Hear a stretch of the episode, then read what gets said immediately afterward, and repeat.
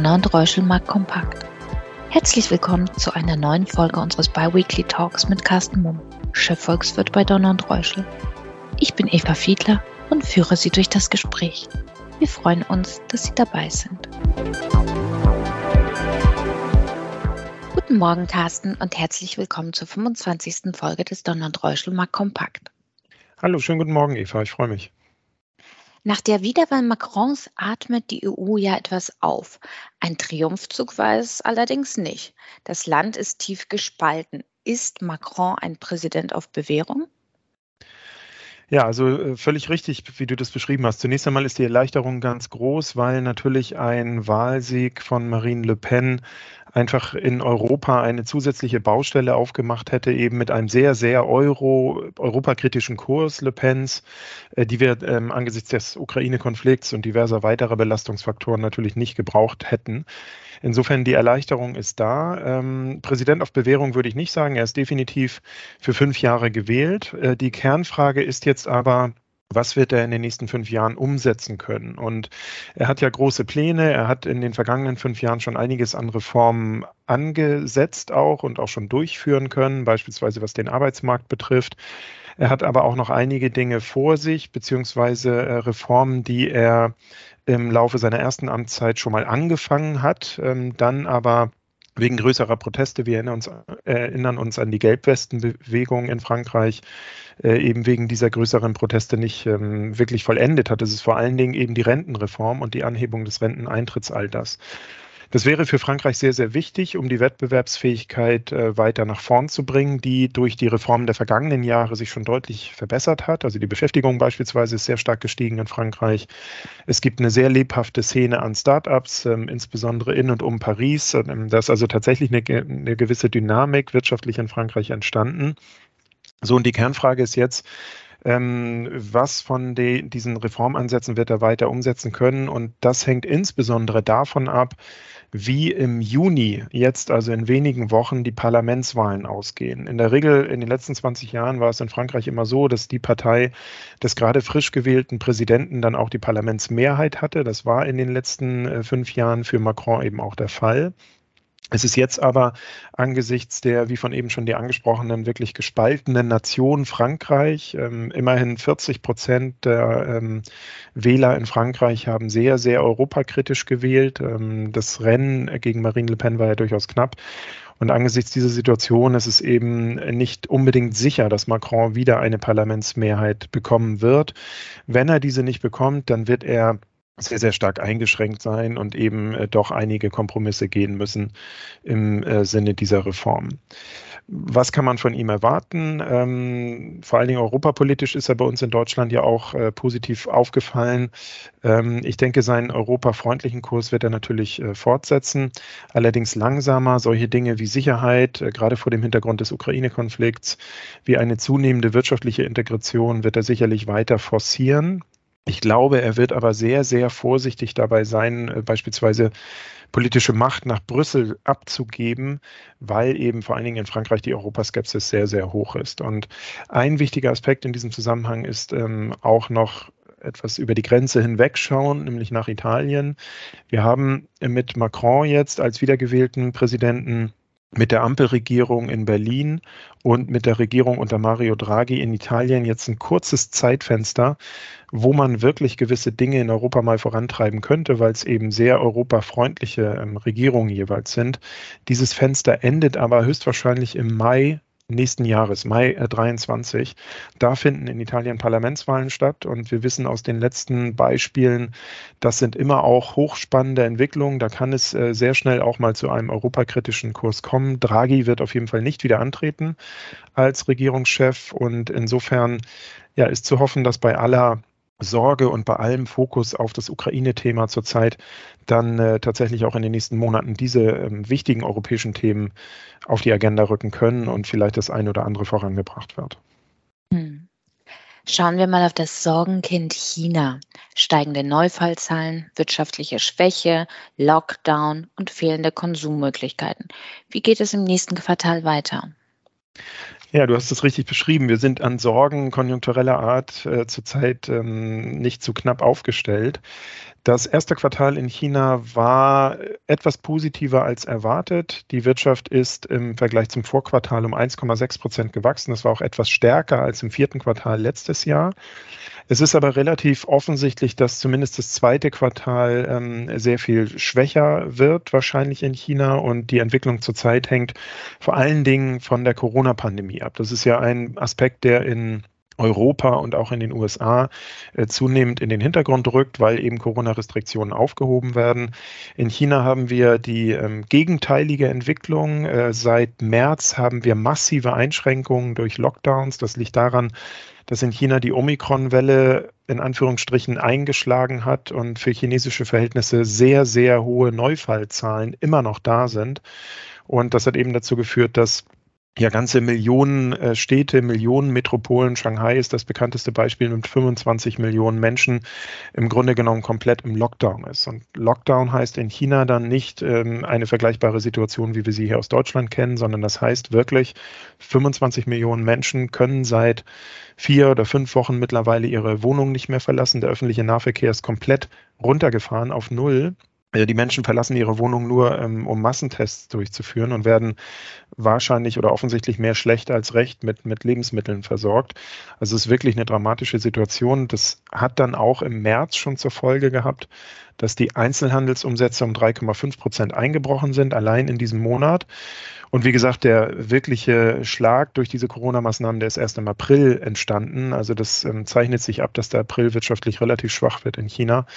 Und was natürlich auch belastet, sind äh, wie weltweit auch anderswo steigende Energie- und Rohstoffpreise. Und diese Gemengelage hat in den, im letzten Monat schon dazu geführt, dass die Umfragen unter Unternehmen, die sogenannten Einkaufsmanager-Indizes, unter die Schwelle von 50 gerutscht sind. Und das zeigt eben, dass in den nächsten Wochen und Monaten die chinesische Wirtschaft ähm, eher ähm, nicht wachsen wird, sondern eher kontrahieren wird. Jetzt kurzfristig in den nächsten Tagen werden die neuesten Einkaufsmanager-Indizes äh, veröffentlicht. Da wird die spannende Frage dann sein, äh, rutschen diese wieder über 50 oder bleiben die erstmal eben in diesem kontraktiven Bereich, wovon eher auszugehen ist. Insgesamt muss man sagen, ähm, diese No-Covid-Strategie der Regierung in Peking wird gerade zu einem massiven Problem. Ähm, ich habe eben schon angedeutet, es gibt diverse Millionenmetropolen, Shanghai vor allen Dingen, die runtergefahren sind. Da sinken die Neufallzahlen leicht, ähm, aber nicht so stark, wie man das vermuten würde vor dem Hintergrund eines fünfwöchigen Lockdowns. Und äh, Peking beispielsweise hat im Moment steigende Neufallzahlen zu verzeichnen. Also es sieht eher so aus, als wenn die Lockdowns noch ausgeweitet werden müssen. Politisch ist das ein großes Problem, weil äh, der Regierungschef Xi Jinping in China genau diese No-Covid-Strategie quasi als äh, den ja, besten Erfolg weltweit, die beste Strategie weltweit bei der Bekämpfung der Corona-Pandemie immer wieder in den Vordergrund gestellt hat. Also man ist ganz eng verbunden mit dieser Strategie und kann deswegen auch nicht ähm, einfach mir nichts, dir nichts so ganz einfach abrücken äh, von diesem Thema. Und es gibt in China ja ein ja, wenn man so möchte, unausgesprochenen Vertrag zwischen Bevölkerung und Regierung, der lautet in Anführungsstrichen, die Regierung sorgt dafür, dass der Wohlstand der Bevölkerung stetig steigt und dafür hält sich die Bevölkerung in Anführungsstrichen aus politischen Entwicklungen raus oder lässt eben die Regierung die Politik für sich alleine machen. Und dieser Vertrag wackelt zurzeit. zurzeit. Es gibt ja auch noch andere politische Baustellen, die Positionierung im Ukraine-Konflikt beispielsweise, die Handhabung des schwächelnden Immobiliensektors in China, die Regulierung des Tech-Sektors. Also da ist doch tatsächlich ein großer, großer Unmut, dem sich die Regierung da im Moment gegenüberstellen muss. Und ähm, ja, es wird einfach fraglich sein, äh, wie vor diesem Hintergrund die wirtschaftliche Entwicklung dann im dritten Quartal weiterläuft. Ähm, es steht und fällt mit der Corona-Pandemie. Wenn es gelingt, die Corona-Neufallzahlen zu reduzieren, dann dürfen wir ab Q3 wieder bessere Entwicklungen erwarten. Ansonsten ähm, wird es auch eher schwach weiterlaufen in China. Hm. Du sprachst es ja gerade an, aber ist in einem solch chaotischen Umfeld das Wachstumsziel der Regierung, man ginge ja von 5,5 Prozent für das Gesamtjahr aus, überhaupt noch realisierbar? Wahrscheinlich eher nicht. So ist es. 5,5 Prozent wurden noch Anfang März in Anführungsstrichen beschlossen ähm, auf dem Nationalen Volkskongress. Das war das Ziel für 2022. Wenn wir jetzt eben Quartalswachstum von 1,6 Prozent im ersten Quartal gesehen haben, äh, davon ausgehen, dass das zweite Quartal noch schwächer wird, dann müsste im dritten und im vierten Quartal schon eine ganz außerordentliche Dynamik entstehen, um dieses Ziel noch zu erreichen. Das ist aus heutiger Sicht ähm, nicht realistisch. Wenn wir uns andere Komponenten mal anschauen, also Einzelhandelsumsätze sind äh, zusammengebrochen zuletzt, ähm, weil die Menschen einfach nicht mehr konsumieren können, aber auch andere Segmente sind, haben sich schwächer entwickelt. Industrieproduktion beispielsweise nur noch um 5 Prozent gestiegen im äh, März. Die Anlageinvestitionen sind äh, deutlich schwächer gestiegen. Und ähm, was wir erkennen können, ist, dass die chinesische Regierung gegensteuert. Und zwar fiskal und geldpolitisch. Die Mindestreservenanforderungen für Banken wurden gesenkt. Ähm, Banken werden schon länger angehalten, die Kreditvergabe nach oben zu schleusen. Aber wenn ähm, eben Corona-Lockdowns die Wirtschaft einfach runterfahren, dann nützen diese Aspekte auch nicht. Und ähm, auch die chinesische Wirtschaft ist eben sehr, sehr abhängig von externen Faktoren damit. Also Faktoren, die sie kaum oder nur schwer beeinflussen kann wie beispielsweise explodierende Rohstoff- und Energiepreise oder wie eben der Verlauf der Pandemie. Ich denke, dass vor diesem Hintergrund die Regierung in China auch äh, durchaus dazu in der Lage ist, pragmatische Entscheidungen umzusetzen, die man vielleicht jetzt noch gar nicht so erwarten würde. Immer dann, wenn der Druck sehr, sehr groß wird, dann ist man da ja doch auch zu Kompromissen bereit. Und ich könnte mir zum Beispiel vorstellen, dass wir relativ kurzfristig in den nächsten Wochen sehen, dass auch äh, Peking den BioNTech-Impfstoff einkauft, also einen vielfach erprobten und bewährten mRNA-Impfstoff, den China zurzeit so nicht produzieren kann um dieser Corona-Situation Herr zu werden. Aber auch das wird natürlich einige Wochen dauern, bis es wirkt. Hm. Welche Auswirkungen hat all das für die deutsche Wirtschaft? Ja, wir äh, sind ja als exportorientierte Volkswirtschaft extrem stark von funktionierenden globalen Lieferketten abhängig. Das haben wir in den letzten zwei Jahren der Corona-Pandemie gemerkt und äh, die Nachteile, die daraus entstehen können, wenn diese Lieferketten nicht funktionieren, haben wir auch gemerkt. Um das ganz plakativ mal darzustellen, wieder an dem bekannten Thema Staus vor Containerhäfen, die durchaus ja im Januar und Februar schon positive Tendenzen hatten, die sind ein bisschen weniger geworden. Jetzt sehen wir insbesondere dass eben in den Containerhäfen, in den großen Containerhäfen in China die Staus wieder zunehmen, weil die Abfertigung stockt, eben vor dem Hintergrund der eben gerade angesprochenen Lockdowns. Shanghai beispielsweise fertigt zurzeit 30 Prozent weniger ab als normal und das ist, weil das einfach der größte oder einer der größten Containerhäfen weltweit ist. Das ist schon eine deutliche Hausnummer an Abfertigung, die hier fehlt. Und das hat dann weltweit eben auch wieder Folgewirkungen, beispielsweise, dass sich in anderen großen Containerhäfen äh, global die äh, Containermengen stapeln, zum Beispiel auch in Hamburg. Und ähm, das folgt dann oder daraus folgt, dass auch in Hamburg einige Schiffe zurzeit vor Helgoland liegen und auf Abfertigung warten, also gar nicht äh, in den Hafen einlaufen können oder dürfen. Und der Hintergrund ist, dass einfach ähm, durch diese Probleme in China auch die Abfertigung in Hamburg länger dauert, weil viel, viel mehr Container auf Rede liegen und ähm, der Weg für einen Container zum Schiff vielleicht nicht mehr wenige hundert Meter sind, sondern ähm, anderthalb oder zwei Kilometer. Also das zieht sich wirklich global wieder durch die Lieferketten und sorgt dafür, dass die fehlenden Vorprodukte oder der Mangel an Vorprodukten in der deutschen Industrie wahrscheinlich in den nächsten äh, Monaten äh, oder kurzfristig in den nächsten Wochen wieder zunehmen wird. Das IFO-Institut berichtet immer ähm, auf Basis einer Umfrage über dieses Thema und es ist nach wie vor so jetzt gerade ähm, kürzlich veröffentlicht, dass 75 Prozent aller Industrieunternehmen in Deutschland über Mangel an Vorprodukten klagen. Das sind die Lieferketten, die dem zugrunde liegen. Und die Kernsegmente der deutschen Industrie, Maschinenbau, ähm, Automobilindustrie, elektrische, Elektro, Elektroindustrie, äh, die ähm, haben Werte von ungefähr 90 Prozent. Also fast alle Unternehmen aus diesen Segmenten haben Mangel an Vorprodukten. Und dadurch sind sie eben gar nicht in der Lage, den nach wie vor hohen Auftragsbestand ähm, abzuarbeiten. Und das dämpft dann eben auch die Perspektiven für die deutsche Wirtschaft.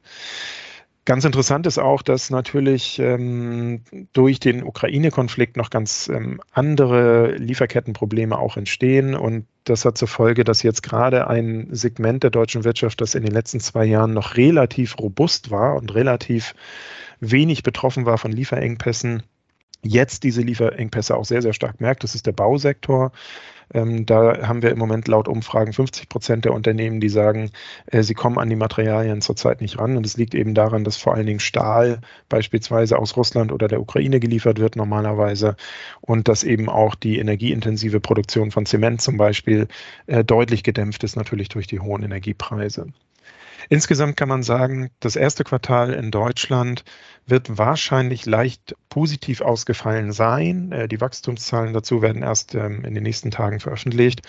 Das zweite Quartal wird ähm, vermutlich wieder eher schwächer werden, also höchstens Nullwachstum, möglicherweise auch negativ. Und äh, wenn wir weiterschauen, perspektivisch auf das dritte und vierte Quartal, dann haben wir grundsätzlich unterstützende Faktoren. Das ist der nach wie vor hohe Auftragsbestand. Also wenn die Vorlieferprodukte da wären, könnte die Industrie produzieren ähm, ohne Ende, um diesen Auftragsbestand abzuarbeiten.